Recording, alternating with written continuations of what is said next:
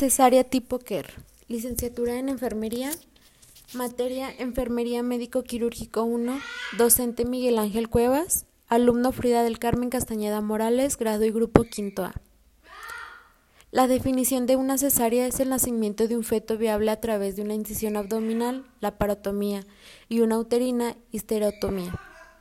Las indicaciones para una cesárea es cuando los beneficios para la madre, feto o ambos superan los riesgos que plantea el procedimiento para la mujer.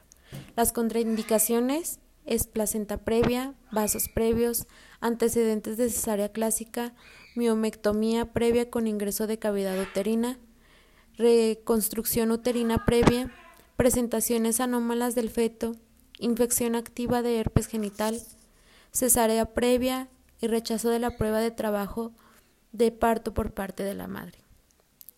El segmento axiforme o transversal, trip tipo es la técnica quirúrgica más usada por sus múltiples ventajas. Al realizar una incisión transversal del segmento inferior, produce menos hemorragia, más fácil apertura y cierre de la pared uterina. La formación de cicatriz uterina muy resistente, con poca probabilidad de dehiscencia y ruptura de embarazos subsecuentes adherentes postoperatorios.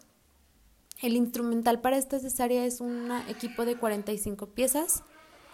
Son dos cánulas, una charola mayo, dos mangas de bisturí número 4, seis pinzas de campo de 13 centímetros, ocho pinzas Kelly curva de 14 centímetros, seis pinzas Rochester pin curva 20 centímetros, una pinza de disección SD 14 centímetros, dos pinzas Forester recta de 24 centímetros, dos pinzas Forester curva de 24 centímetros, seis pinzas Alice de 15 centímetros, tres pinzas Rochester Pin de 14 centímetros, dos portabujas Mayo Higer de 18 centímetros, una tijera Metzenbau de curva de 23 centímetros, una tijera mayo recta de 17 centímetros, una tijera mayo curva de 17 centímetros. Las técnicas de la intervención. En la actualidad la técnica más aceptada para la práctica de una cesárea es la histerectomía segmentaria transversal, abordando la cavidad peritoneal con una incisión transversal en la parte baja del abdomen o incisión finastiel o por medio de una laparotomía media. La preparación de la piel es la limpieza, de limpieza mecánica de materiales extraños, aplicación de jabón para eliminar la suciedad y grasa, antiséptico tópico, tiempo de lavado es variable entre 1 o 5 centímetros, la preparación de la vagina con solución antiséptica o con una solución salina y el rasurado del vello. La incisión del útero es segmentaria, que es la, es la de menor riesgo de incisión en el segmento superior, apertura más fácil, menor pérdida sanguínea, menor disección de la vejiga, menor probabilidad de adherencia, menor probabilidad de ruptura uterina. El primer paso se debe de separar el pliegue vesicouterino para bajar la vejiga y descubrir adecuadamente el segmento uterino.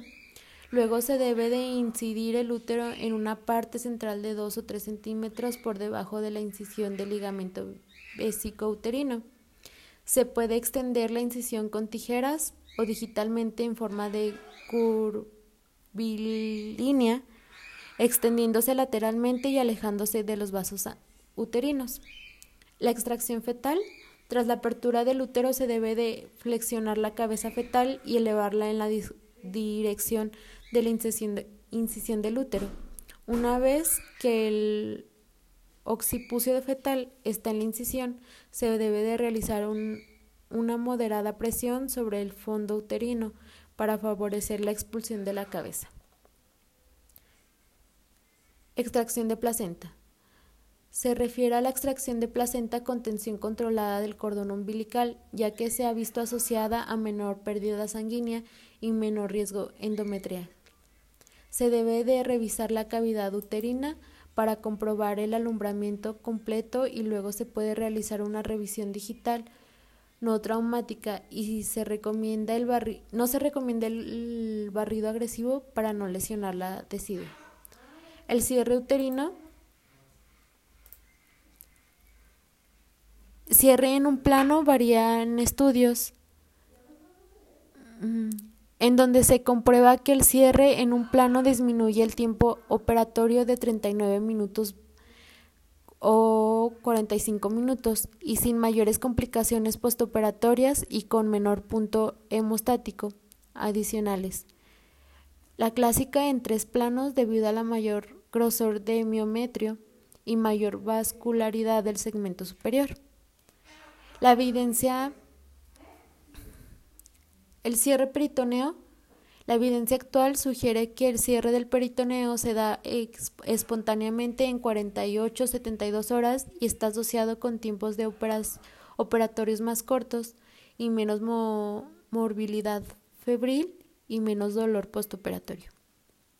El cierre de la fascia de los rectos se debe de realizar con una sutura absorbible de alta resistencia, con el bicril o sutura no absorbible como prolené el tejido subcutáneo se debe de afrontar solo si el grosor es menos de 2 centímetros.